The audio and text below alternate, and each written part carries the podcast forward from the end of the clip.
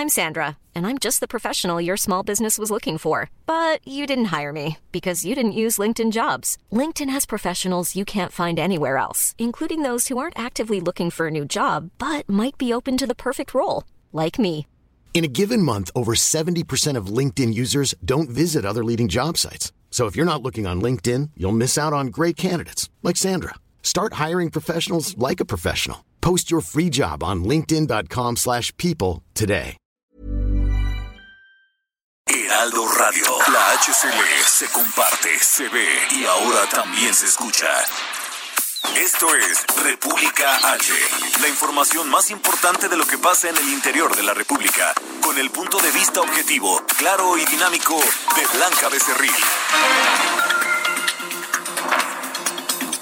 Hola, muy buenas tardes. Son las 12 del día en punto de este ya jueves de 2 de julio del año 2020. Yo soy Blanca Becerril, esto es República H y yo por supuesto que lo invito a que se quede conmigo porque en los próximos minutos le voy a dar toda la información más importante generada hasta este momento de lo que ha ocurrido en las últimas horas en el territorio nacional, por supuesto con el tema del coronavirus, pero también con el tema de la violencia de este eh, pues asunto que no da tregua en territorio nacional y sobre todo allá en Guanajuato y es que lamentablemente pues allá en Irapuato un grupo armado atacó un centro de rehabilitación contra las adicciones que opera pues de manera no regulada, han dicho las autoridades. Se reportan por lo menos 26 personas que lamentablemente perdieron la vida allá en Guanajuato. Por supuesto que esto fue tema de la conferencia matutina del presidente de México, Andrés Manuel López Obrador, esta mañana, donde dijo que es urgente hacer una limpia en Guanajuato y que por supuesto se comprometía a no dejar eh, pues eh, pues no dejar sin apoyo del gobierno federal,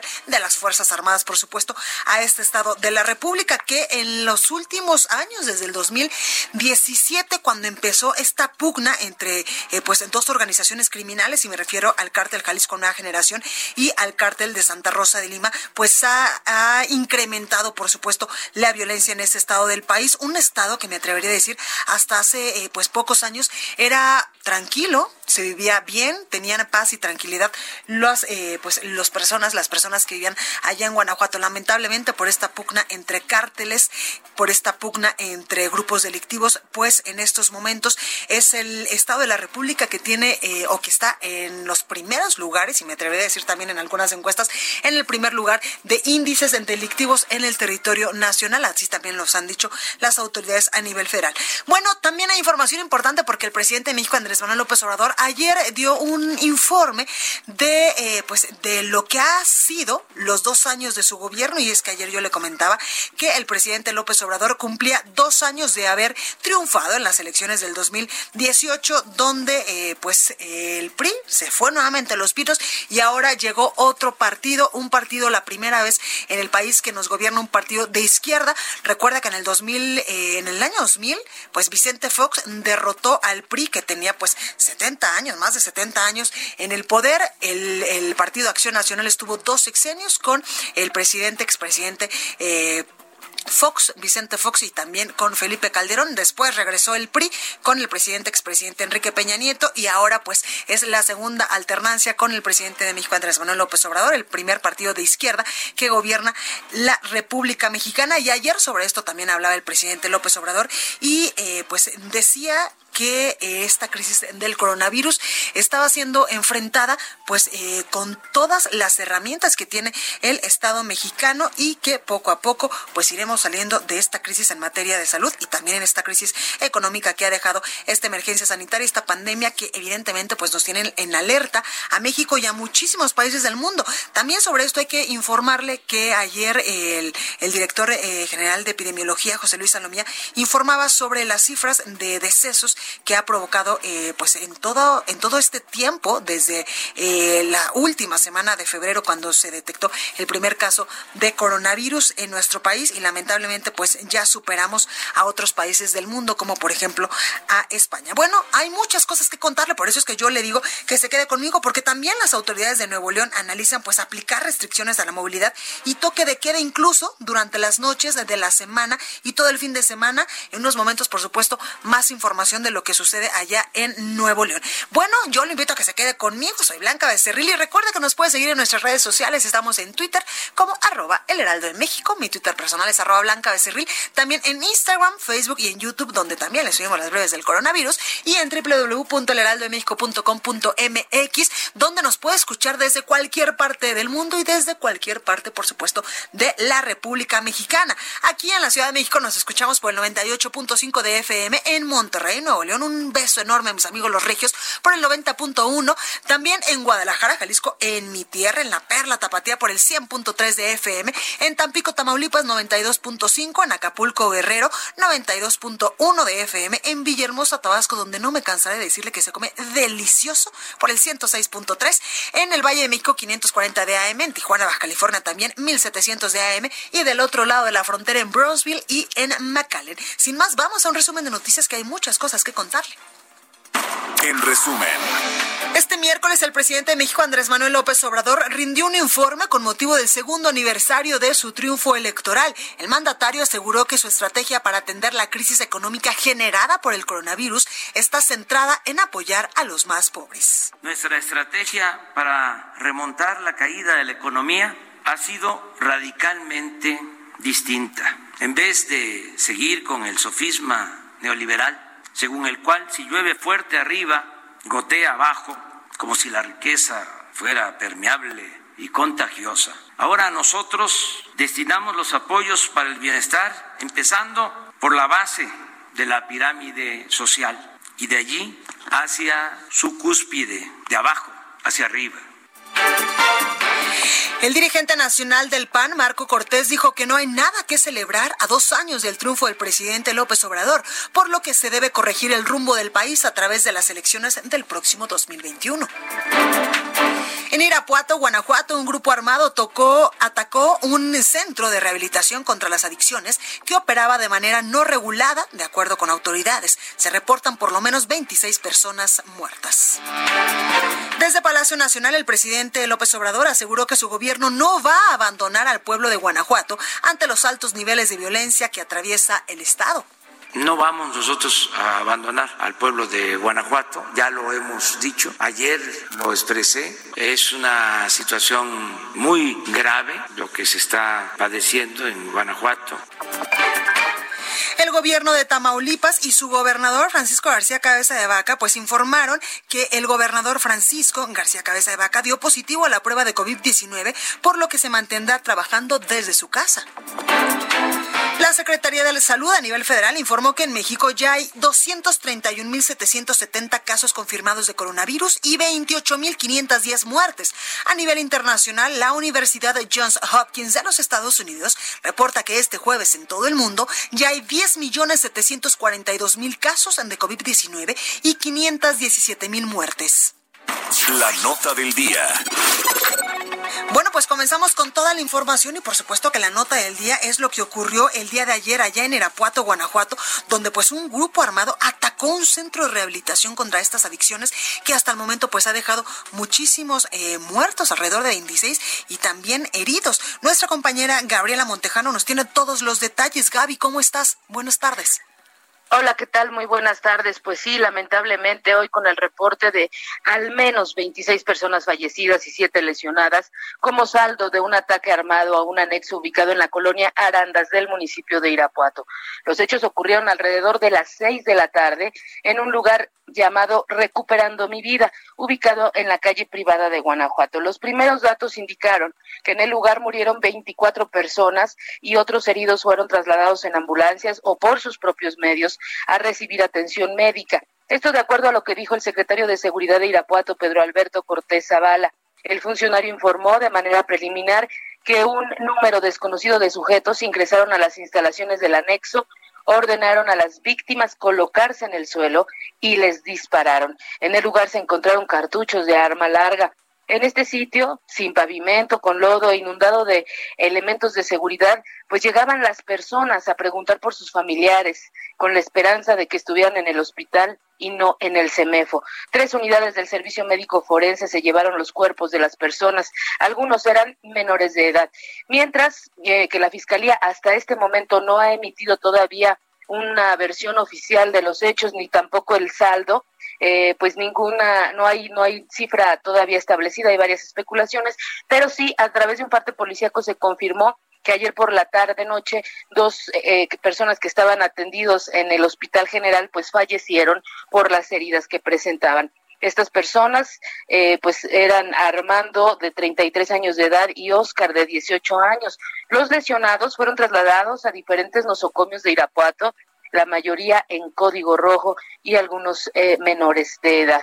El gobernador Diego Sinué Rodríguez respondió en tres mensajes por Twitter a esta masacre, condenó el hecho y evocó a la coordinación de las autoridades de los diferentes gobiernos. En tanto, el fiscal estatal Carlos Amarripa también envió un mensaje por la misma red en donde aseguró que capturarán a los culpables. Este es el reporte desde Guanajuato. Muchísimas gracias, Gaby.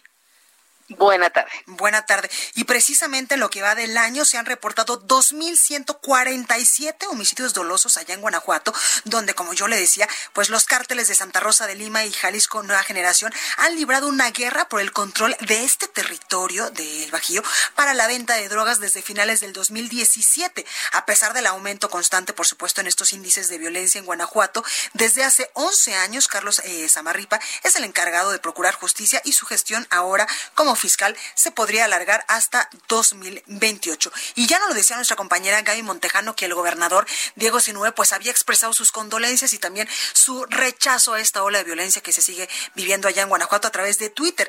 Y es que decía el gobernador, las vidas arrebatadas por la violencia duelen. Guanajuato y sus instituciones tenemos un compromiso absoluto con la justicia.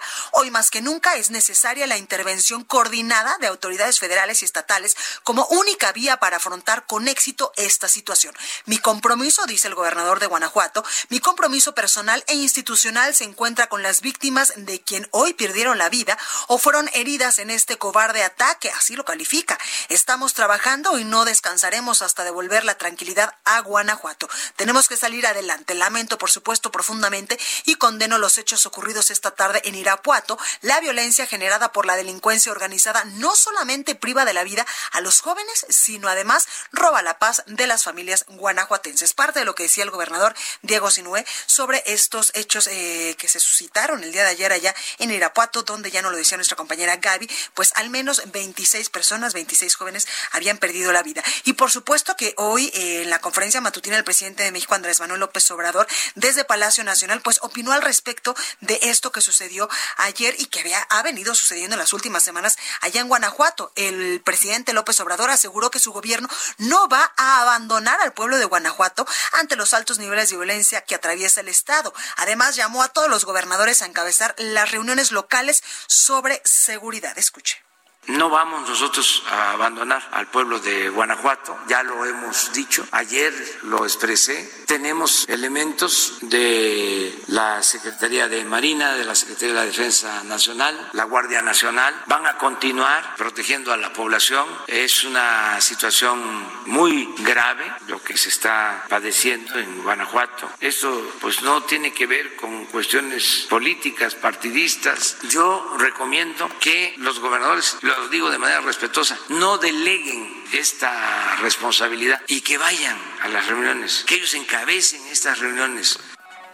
Y es que usted se acuerda que el eh, secretario de Participación Ciudadana, Alfonso Durazo, incluso en meses pasados había dado una lista de los gobernadores que sí asistían a las reuniones y los que no. Bueno, pues ahí está el llamado del presidente López Obrador a que todos los gobernadores asistan a estas reuniones porque él dice, como usted lo acaba de escuchar, que son de suma importancia para regresarle la paz y la seguridad a los mexicanos. Y también en otro hecho, eh, en, en el Estado de México, pues ayer un juez federal del Estado de México ordenó liberar por falta de elementos, escuche usted, a José Ángel N, alias El Mochomo, presunto implicado en el caso de Ayotzinapa, que apenas lo habían detenido en días pasados y que incluso el gobierno federal pues había anunciado y aplaudido, por supuesto, su detención. Sin embargo, antes de que saliera del penal del Altiplano, fue recapturado como parte de una investigación relacionada con la delincuencia organizada. Al respecto, esta mañana, por supuesto, el presidente consideró que la acción tuvo que ver con un acto de corrupción del juzgado que atendió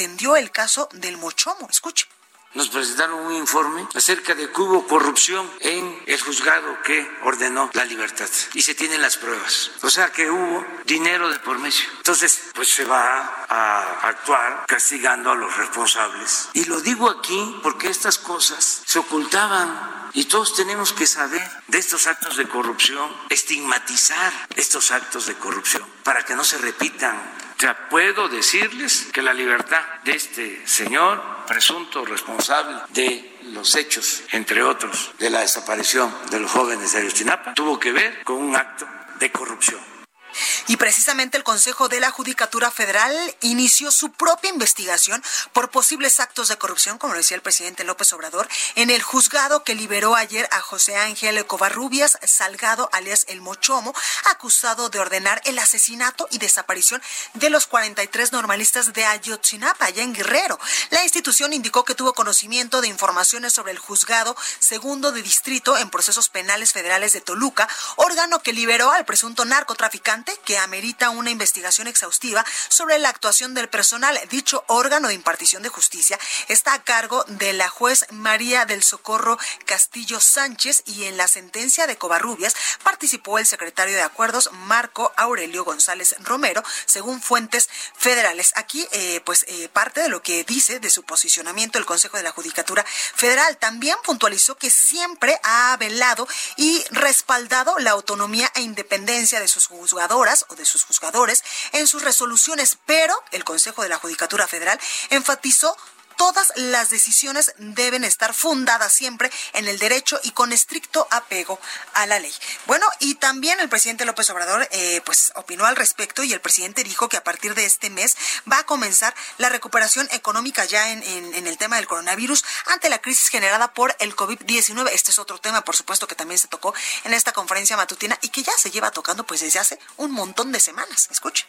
Cerramos junio con solo 82 mil empleos perdidos en los inscritos en el Seguro Social, cuando en abril se perdieron 555 mil. O sea, ya tocamos fondo y vamos hacia arriba, vamos a salir adelante. Claro, los informes oficiales de crecimiento económico pues van a reflejar la caída de abril, mayo, junio, pero ya puedo decir con seguridad que a partir de este mes empezamos a recuperarnos en lo económico.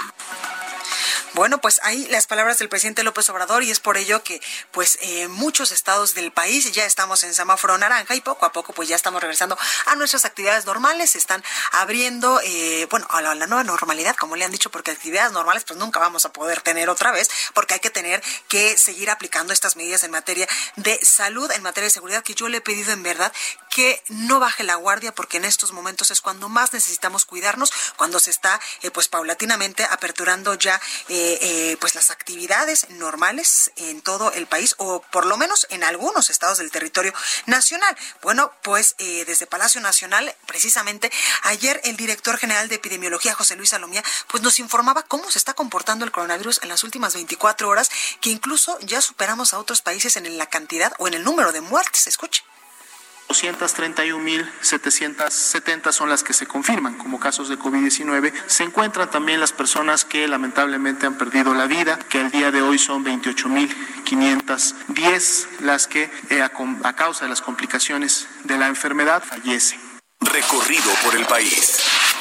Bueno, incluso antes de ir al recorrido por el país, incluso el director general de epidemiología, José Luis Salomía, informó que en México pues ya hay estos eh, 28.510 casos de personas que lamentablemente han perdido la vida. Con estas cifras, incluso él decía eh, que México se coloca como el sexto país del mundo con más muertes por COVID-19. Incluso han dicho eh, pues varios epidemiólogos y varias personas que se dedican pues a esta contabilidad de eh, pues los números y de los casos confirmados y de los el número de muertes, que México ya superó incluso a España en el número de personas que han perdido la vida por el coronavirus. Así que en verdad, de todo corazón, cuídese mucho, no baje la guardia, siga eh, pues llevando este cubrebocas, esta carilla, si así se lo, se, se, se lo permite usted, o evidentemente también lavarse las manos muchísimas veces de manera obsesiva con agua y con jabón, tener esta sana distancia, por supuesto que aunque ya cumplimos un mes de que se acabó esta jornada nacional, hay que seguirla implementando y si usted se puede quedar todavía en su casita, quédese que de esta manera también ayuda a las personas que no pueden quedarse en sus hogares y que tienen que salir a la calle. Ahora sí vámonos al recorrido por el país porque el gobernador de Tamaulipas, Francisco García Cabeza de Vaca, informó que dio positivo a la prueba de coronavirus. Carlos Juárez nos tiene todos los detalles. Carlos, ¿cómo estás?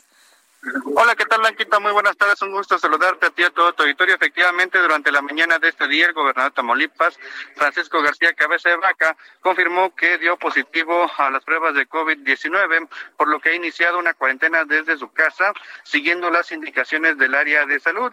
Lo anterior lo dio a conocer a través de su cuenta de Twitter. Cabe hacer mención que también eh, manifestó que estará implementando estrategias y comunicación con el Gabinete de Salud, Seguridad economía y bienestar para continuar trabajando y atendiendo las prioridades de Tamaulipas eh, en lo que tiene que ver en la lucha contra esta pandemia.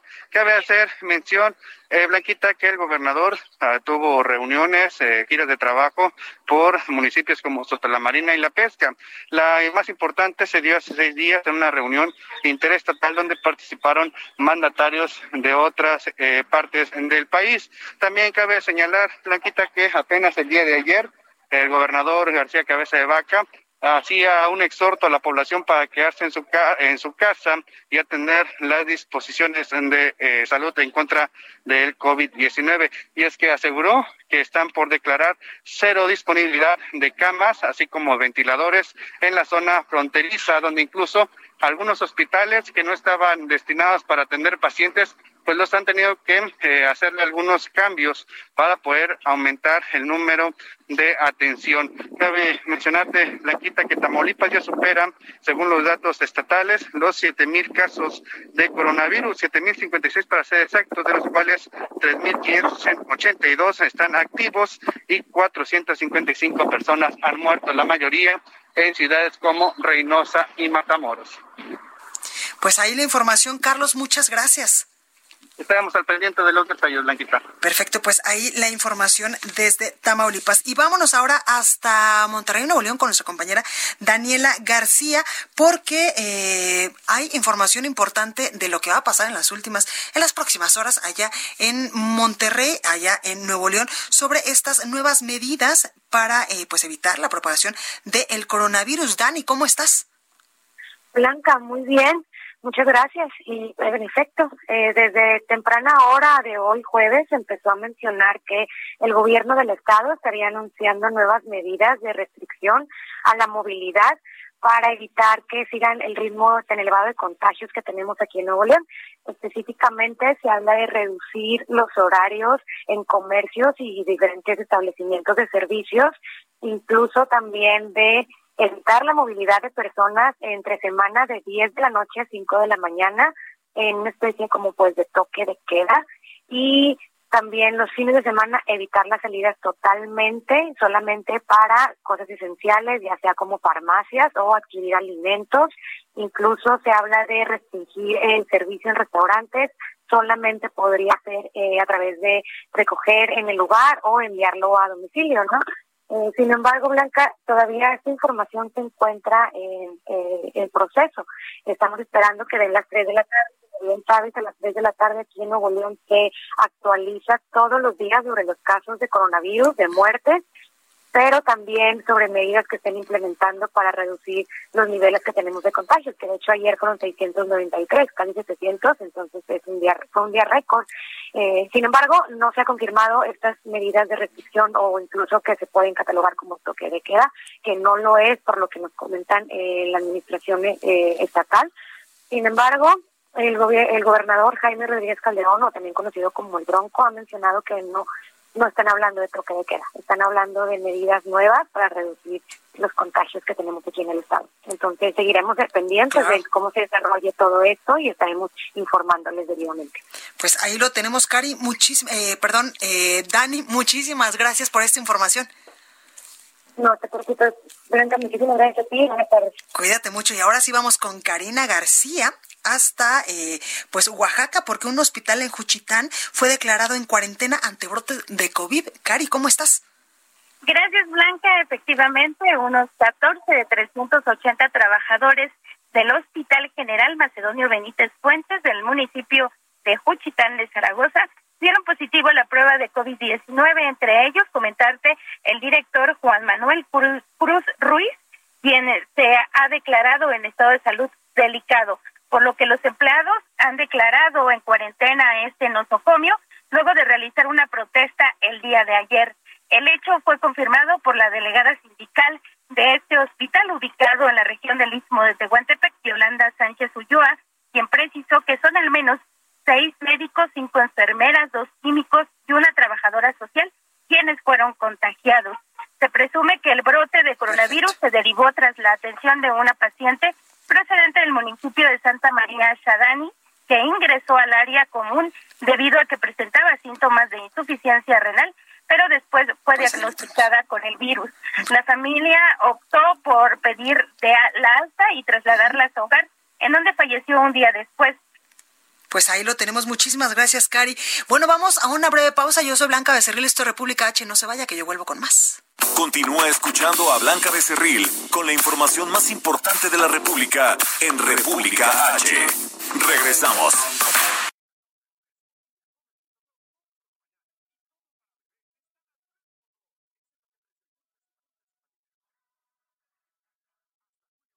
Heraldo Radio. La HCL se comparte, se ve y ahora también se escucha. Estamos de regreso con la información más importante de la República en República H, con Blanca Becerril, transmitiendo en Heraldo Radio. En resumen, la gobernadora de Sonora, Claudia Pavlovich, anunció que a partir de este fin de semana se instalarán filtros en los puertos fronterizos para evitar el ingreso de personas con actividades no esenciales procedentes de Estados Unidos. El gobierno de Nuevo León reiteró que permanecerán cerrados como medida sanitaria y al menos hasta el próximo 31 de julio casinos, cines, gimnasios, bares, cantinas, teatros y todos aquellos establecimientos que implican una aglomeración de la población. La Universidad Michoacana de San Nicolás de Hidalgo entregó al Instituto Mexicano del Seguro Social el primer ventilador clínico elaborado por la institución, el cual cumple los requerimientos de COFEPRIS y del Consejo Nacional de Ciencia y Tecnología. Este miércoles Oaxaca fue integrado a la lista de destinos mexicanos que obtienen el sello de seguridad global otorgado por el Consejo Mundial de Viajes y Turismo. El gobernador José Ignacio Peralta Sánchez presentó ante la Suprema Corte de Justicia de la Nación una controversia constitucional en contra de los acuerdos en materia de energía eléctrica emitidos por la Secretaría de Energía y por el Centro Nacional de Control de Energía. El gobernador de Colima así lo dijo.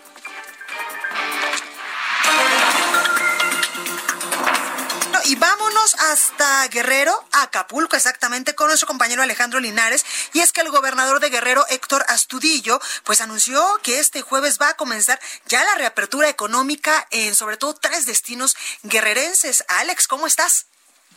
Blanca, ¿qué tal? ¿Cómo estás?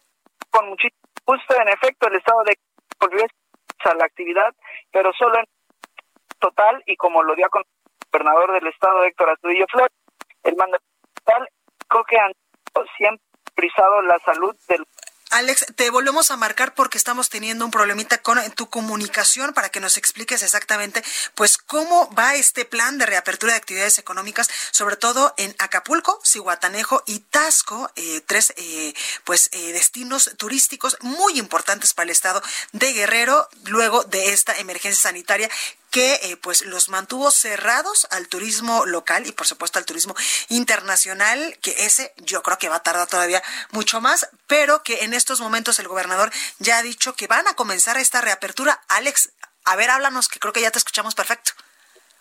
¿Ahí me escuchas, Blanca? Perfecto, ahora sí. Perfecto. Pues sí, en efecto, te comentaba que el estado de Guerrero volvió este jueves a la actividad, pero solo en un 30%, tal y como lo dio a conocer el gobernador del estado, Héctor Astudillo Flores. El mandatario estatal explicó que ante todo siempre ha priorizado la salud de los guerrerenses, pero dijo es necesaria la reactivación de la economía. Astudillo Flores hizo hincapié en los municipios con mayor afluencia turística como Acapulco, Cihuatanejo y Tasco, pero reiteró que con todos los municipios de la entidad hay una estrecha comunicación para lograr la reapertura. También reconoció el trabajo y apoyo del rector de la Universidad Autónoma de Guerrero, Javier Saldaña Almazán, por su solidaridad en estos momentos, ya que el laboratorio para pruebas COVID-19 lo han abierto para la población. Si te parece, escuchamos parte de lo que refirió el gobernador Héctor Azudillo Flores. Reactivar algunas actividades a partir de mañana. Estamos preparados en coordinación con los municipios, los ayuntamientos de Acapulco, de Ciguazanejo, de Tasco, eh, de Chilpancingo y de todos. Hay muchas cosas que reconocerle a la universidad por su enorme colaboración, especialmente en este tiempo del COVID-19, en donde con su eh, acreditación que tuvieron de su laboratorio nos han ayudado mucho. Y bueno, en ese sentido, Blanca, te informo que luego de sostener una reunión con el subsecretario de Salud, Hugo López Gatel, Astudillo Flores expresó que será en estos días cuando la entidad cambie a color naranja en el semáforo, debido a que se ha dado una disminución en casos y en la ocupación hospitalaria. Hace unos momentos acaba de concluir este informe diario que hace el gobierno del estado y te informo que en la última actualización son 76 municipios con casos positivos, 5.638 casos confirmados y 914 defunciones hasta el momento. En 24 horas son 120 nuevos casos de COVID en el estado de Guerrero. Este es el balance que tenemos hasta el momento desde Acapulco, Blanca. Muchas gracias, Alex. Cuídate. Gracias, igualmente, fuerte abrazo. Gracias. Y de Acapulco en Guerrero, vámonos a Cozumel, allá en Quintana Roo. Y es que, escuche usted lo que le voy a decir, porque esto es no tener no quiero decir una mala palabra, pero esto es no tener solidaridad, es no tener conciencia. Si nos está costando mucho trabajo, pues en estos momentos, poco a poco, con todas las medidas de seguridad, con todas las medidas en materia de salud, ir reactivando poco a poco nuestra economía. Evidentemente, el sector turístico es uno de los que se vio y se seguirá viendo pues sumamente afectado con esta emergencia sanitaria, con el tema del coronavirus. Bueno, pues escuche usted lo que le voy a decir, y es que el aumento de tarifas de los ferries a Cozumel, pues evidentemente provocó que eh, pues la molestia de las autoridades y usuarios de este transporte, quienes incluso pues ya pidieron a los secretarios de Comunicaciones y Transportes, Javier Jiménez Espriu, y también de Turismo, Miguel Torruco, revisar este tema, pues se da evidentemente en el peor momento cuando las actividades económicas y turísticas apenas comienzan a reactivarse y es que eh, pues se impone a estos ferries una alza en las tarifas. Esto es de la naviera Ultramar que evidentemente pues están están eh, pues acusándola de ser poco solidaria con Cozumel. Incluso ya el Cabildo de Cozumel le prepara un exhorto a la Comisión Federal de Competencia Económica y a la Secretaría de, Comunicaciones y Transportes para que intervenga y reconsideren el aumento tarifario de los cruces marítimos que lidera esta naviera ultramar perteneciente a Germán Orozco. El presidente municipal incluso de esta isla, Pedro Joaquín, eh, pues consideró que el aumento tarifario de la naviera que comenzó a cobrarse apenas este martes se dio en el peor momento dada la suspensión de actividades económicas por la pandemia de coronavirus. Explicó también que si bien Ultramar pues mantiene los descuentos a residentes, el incremento evidentemente repercute pues de manera fuerte en los turistas que a su vez eh, pues queremos ir a visitar esta eh, pues esta isla paradisíaca allá en Quintana Roo y que pues algunos literalmente en algunos momentos de nuestra vida o algunos pues vamos literalmente a la vacación con los pesitos contados y divididos entre los días que vamos a estar, eh, por ejemplo en este momento eh, en Cozumel y que de repente te suban las, tarifas de un ferry, esto es no tener solidaridad con el gremio porque evidentemente también va a afectar pues a, toda la población eh, de Cozumel, a los hoteleros, a las personas que, que trabajan en los restaurantes, a los que dan pues estos estos servicios turísticos y esto literalmente es no tener solidaridad y no querer pues eh, poner un granito de arena para la reactivación económica y para que todos poco a poco vayamos ganando. Y es que las pérdidas económicas que está trayendo esta crisis de coronavirus en todo el territorio nacional y sobre todo en el, en el sector turístico pues es mucha y todavía pues va a, seguir. Y si este tipo de empresas como por ejemplo la naviera Ultramar allá en Cozumel de la noche a la mañana aumentan sus tarifas que evidentemente, como le digo, pues va a afectar a los que se dedican al sector turístico allá en Cozumel, a los eh, turistas, a los usuarios de este medio de transporte, pues esto es no tener solidaridad absolutamente con nadie y nada más pensar en tu propio bienestar. Así que ahí está el llamado a la naviera Ultramar allá en Cozumel para que pues tenga un poquito de solidaridad con todos nosotros y que en este momento, sobre todo, pues no nos suba las tarifas. En fin, vamos con nuestra compañera Leti Ríos hasta el Estado de México porque eh, pues hay información importante sobre la suspensión del suministro de agua en 13 municipios. Leti, ¿cómo estás? Hola, ¿qué tal, Blanca? Bien, muchas gracias. Buena tarde. Para informarte que, pues sí, efectivamente, el próximo 4 de julio, la Comisión Nacional del Agua suspenderá el suministro de agua potable proveniente del sistema Cutzamala en 13 municipios del Estado de México. Esta eh, medida tendrá una afectación para dos millones cincuenta mil ciudadanos de la entidad. La Comisión del Agua del Estado de México, CAEM, informó que en coordinación con Conagua y la Ciudad de México trabajan en una estrategia integral que disminuya en lo posible las afectaciones a los ciudadanos. El secretario de Obra Pública de Ledomex, Rafael Díaz Leal Barro, anunció que durante el corte la entidad reforzará el suministro de agua potable con camiones cisterna para apoyar a las familias mexiquenses y garantizar que en los hospitales COVID se cuente con el suficiente líquido. El corte del suministro de agua responde a trabajos de interconexión que llevará a cabo con agua en el sistema Cutzamala durante las 24 horas del próximo sábado.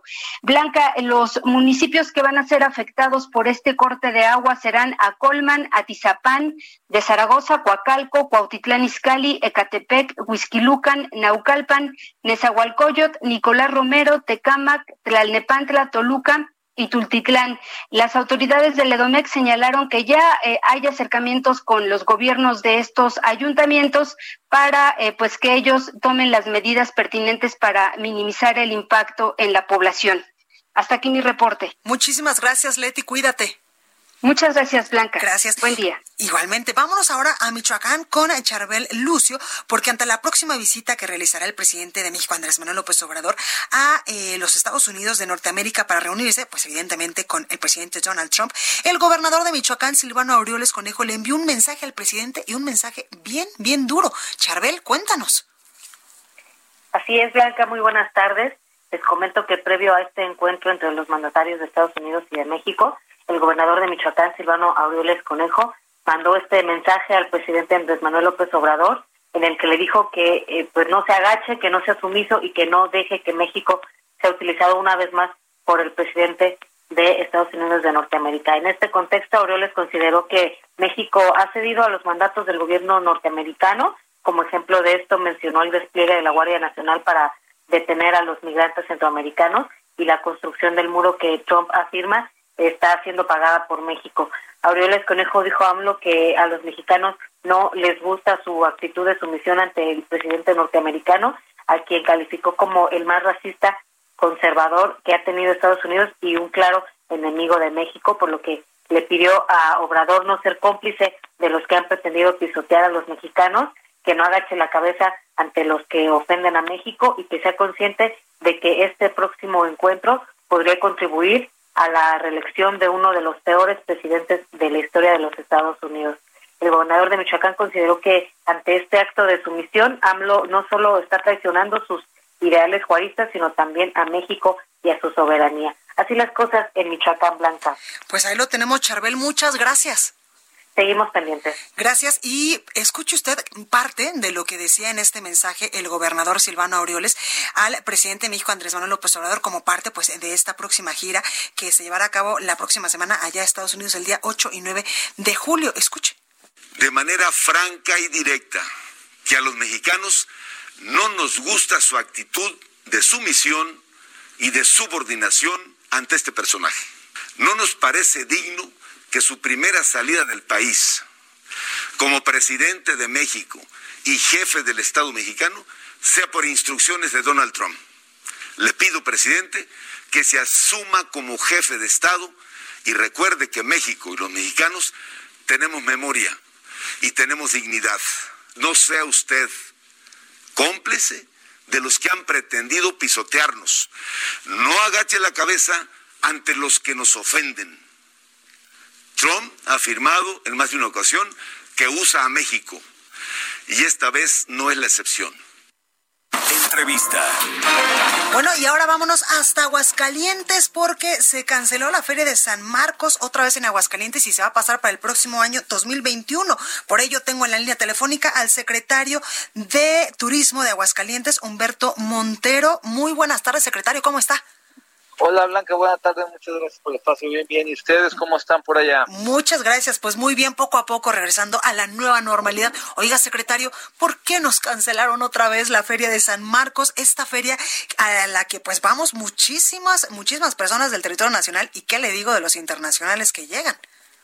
Así es, Blanca, como tú dices, pues, es la Feria Nacional de San Marcos, la más importante de, de nuestro país, sin embargo, pues las condiciones que actualmente la pandemia está cobrando, pues no fue posible realizarla. Te comento rápidamente, cuando tomamos la decisión de, suspenderla ahí por parte del gobernador Martín Orozco, el 18 de marzo, eh, teníamos previsto realizarla julio.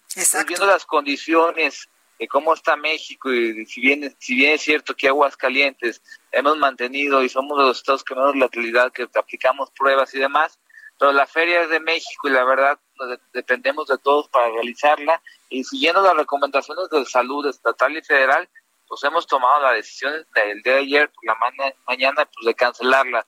Sabemos el impacto que tiene económicamente, la derrama que deja aquí en los estados, más de 9 mil millones de pesos, más de 8 millones de visitantes que tenemos, pero más sin embargo siempre la prioridad de mi gobernador Martín Orozco es la salud de todos y la vida, que es lo más valioso que tenemos. Totalmente de acuerdo con lo que dice usted, secretario. Y pues ya nos veremos en el 2021 con esta eh, feria. Eh, y también preguntarle, ¿ya tenemos más o menos la fecha? Si podría ser en enero, en marzo, en junio, en julio. No, se hace la, mira, la Feria Nacional es tradicional, día de la Feria de San Marcos es el 25 de abril. Sí. Por lo consiguiente, una semana antes, aproximadamente la, entre la, la, segunda y tercera de abril y la primera de mayo es lo que se lleva. Yo en los próximos meses estaré dando ahí a Cabildo del municipio de Aguascalientes para que me aprueben las fechas y yo con esto empezar la promoción de la feria. ¿eh? Pero tengan seguridad que es en, es en abril y mayo, finales de abril y principios de mayo. Claro, como siempre se hace, como cada año. Como siempre, así es. Oiga, secretario, ¿y no barajearon la posibilidad de hacer una pequeña feria, tal vez virtual, e invitar pues a todos estos artistas que ustedes cada año llevan allá a Aguascalientes y hacer pues una pequeña feria en una modalidad virtual? Sí, fíjate que sí le hicimos, Blanca. La fecha ah, de este año que teníamos era del 17 de abril al 10 de mayo. Te comento que aplicamos más de 198 eh, eh, activaciones digitales, de las cuales más del 35, ah, en específico fueron 62 en vivo.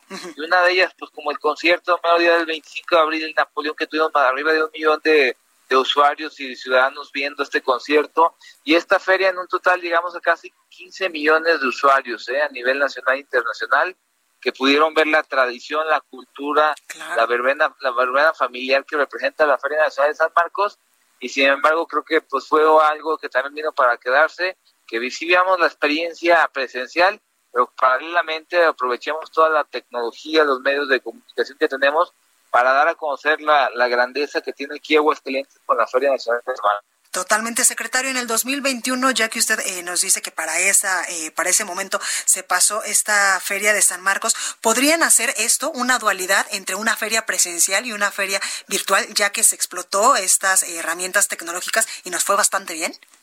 Sí, sin lugar a duda. Yo creo que al final del día es la promoción, la, que la gente transmitamos alegría también por estos, estos canales de la tecnología. Se va, a se va a realizar, vamos a tener también activaciones. Y ahora eso va a complementar, si bien la feria más grande de México que, más de 8 millones de personas vienen, que genera más de 7 mil empleos que hoy no tuvimos, pero más, sin embargo, vamos a innovar. Yo creo que hice un compromiso público el día de hacer la mejor feria en la historia de Aguascalientes y desde hoy estamos ya trabajando en, en en la proyección de la misma. Entonces, esperándote para el próximo año también que nos acompañen por aquí, por, por este estado de la gente buena que es Aguascalientes. Totalmente. Cuente con nosotros, secretario, porque a mí en lo particular me gusta muchísimo ir a esta feria, porque si no está el artista en el palenque, pues también hay corrida de toros, hay muchísima verbena, como usted lo ha dicho. Tenemos más de 2.200 actividades durante los 24 días, tenemos un foro cultural impresionante, tenemos el tema taurino, el mejor, el cartel taurino de aquí de Latinoamérica, el mejor está aquí en Aguascalientes, el foro de las estrellas, el palenque, el casino, digamos, variedad de astronomía que, representa aquí Aguascalientes, es infinidad. Esa alegría, es fiesta, es venir con la familia y disfrutarla. Totalmente. Oiga, secretario, también ya que lo tengo en la línea, el aeropuerto de Aguascalientes acaba de recibir un premio, ¿verdad?, del Consejo Mundial de Viajes y Turismo. Así es, el aeropuerto, el Grupo Aeropuertos del Pacífico ya está certificado. Eh, si bien es cierto, ya tenemos casi el 40% de reactivación de vuelos, al, inicio de, antes de la pandemia, tenemos 110 vuelos semanales, hoy tenemos ya 42 vuelos a la semana, y esto habla de la reactivación paulatina que hemos estado teniendo aquí en el estado y la conectividad que pues, sin duda es algo muy importante para el turismo y para el turismo de negocios que para nosotros es algo muy importante como al igual que pues, el turismo deportivo y pues, el de nuestras festividades. Totalmente, secretario. Ya por último, preguntarle, cuéntame un poco sobre esta reactivación económica en el sector turístico eh, que se está llevando a cabo allá en Aguascalientes.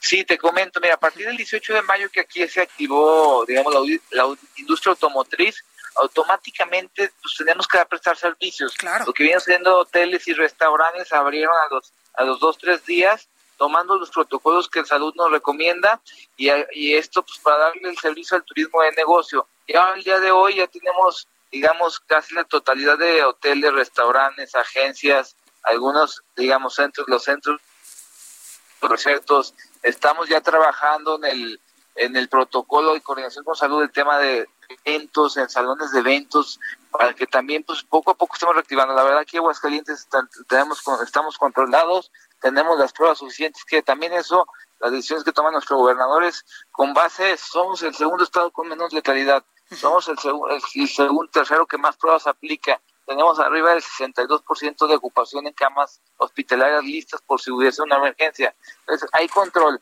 tenemos mucho apoyo de toda la sociedad, tomando todas las medidas necesarias y mínimas. digo que todos estamos capacitados, cubrebocas, lavado de manos, sanitización. Entonces creo que la sociedad, el gobierno, estamos haciendo equipo, estamos saliendo adelante y Aguascalientes, si te das una vuelta, pues ya ves una reactivación económica y una movilidad casi el 100%. Pues ahí lo tenemos, Humberto Montero, secretario de Turismo de Aguascalientes. Muchísimas gracias por esta comunicación. Gracias, Blanca. Un saludo y saludo a todos los escuchas. Igualmente. Bueno, pues ahí lo tenemos. Y ahora vamos con nuestra compañera Mayeli Mariscal hasta Guadalajara, Jalisco, porque reactivarán en julio el 67% de los vuelos de Jalisco hacia Estados Unidos. Mayeli, ¿cómo estás? Hola, ¿qué tal Blanca? Eh, muy buen día, buen día también a todo el auditorio. Así es, que anunció que a partir de julio ya el 67% de estos vuelos eh, de Jalisco, sobre todo hacia Estados Unidos, se estarán reactivando, así como eh, algunas rutas internacionales entre los aeropuertos de Guadalajara y Puerto Vallarta. Así lo anunció el secretario de Turismo en el Estado, Germán Rallis, quien eh, comentó que se continuará con los protocolos, por supuesto, sanitarios para eh, seguir revisando también a los pasajeros y los vuelos que se activan con eh, las líneas aéreas entre Jalisco y Estados Unidos son hacia las ciudades de Las Vegas y San Antonio, Charlotte, también hacia Chicago, Midway, Chicago, O'Hare, Denver, Fresno, Houston, Los Ángeles, Oakland, Ontario, California, Portland, Sacramento, San José, California y Seattle. Son las eh, líneas o los destinos básicamente que se estarán reactivando. Eso en cuanto a eh, pues el turismo para que puedan también venir y también por supuesto lo que tengan eh, que hacer respecto a negocios. Comentarte que en otra información, bueno, esta mañana la verdad es que de nueva cuenta volvió a caer lluvia intensa en la zona metropolitana se registraron pues inundaciones en algunos pasos a desnivel, algunas calles y avenidas y además en el municipio de Zapopan en una casa eh, subió hasta un metro el nivel del agua con lo cual pues eh, se tuvo que resguardar también a la familia y por supuesto el DIF municipal se encuentra ya realizando las labores necesarias para apoyar a esta familia que fue en la colonia Nuevo Vergel. Eh, eso fue en cuanto a esta mañana y también eh, pues comentarte que eh, justamente el día de ayer lamentablemente se sumaron 37 defunciones más en cuanto a coronavirus. con lo cual ya Jalisco reporta 729 casos de defunciones y en cuanto a los casos positivos, se sumaron el día de ayer 553 casos, con lo cual el total acumulado asciende a 13.183 los casos de coronavirus en Jalisco, Blanca. Pues ahí lo tenemos. Oye, Mayeli, por último, cuéntanos de las lluvias y también del regreso a clases. Así es, y bueno, del regreso a clases comentarte, eh, sobre todo esta mañana también aquí en eh, los zapatillos tenemos el rumor por ahí que algunos medios de comunicación comenzaron a decir que de acuerdo a la sala eh, que se estableció precisamente para revisar eh, lo que tiene que ver con el regreso a clases, eh, sería hasta enero del 2021. Sin embargo, ya las autoridades de la Secretaría de Educación Jalisco acaban de pues confirmarnos a Heraldo Radio Jalisco que no es así. Esta es información imprecisa. La mesa sigue analizando de acuerdo también con eh, las estadísticas eh, de salud.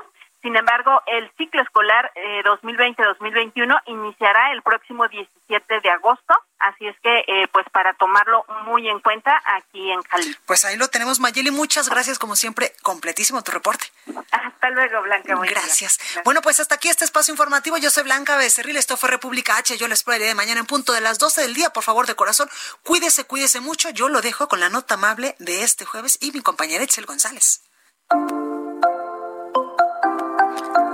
Vamos con la nota amable. La presidenta municipal de Benito Juárez, Mara Lezama, recibió de Joaquín Díaz Ríos, director ejecutivo Fundación Europea para la Educación Ambiental, 35 galardones Blue Flag que acreditan a 10 playas del municipio y 25 embarcaciones de turismo sostenible, colocando a Benito Juárez como el primer lugar nacional en sitios con este distintivo y el primer lugar a nivel internacional en embarcaciones con dicho reconocimiento durante el evento en el que se representaron y se respetaron las medidas de sana distancia y al que asistió el gobernador del estado, Carlos Joaquín González, el director ejecutivo Joaquín Díaz reconoció la responsabilidad con la que han actuado las autoridades en Benito Juárez durante esta pandemia y aplaudió el reto de Cancún por mantener las banderas Blue Flag en las espectaculares playas de la ciudad, que lo ponen como el destino líder en todo el mundo en este sentido.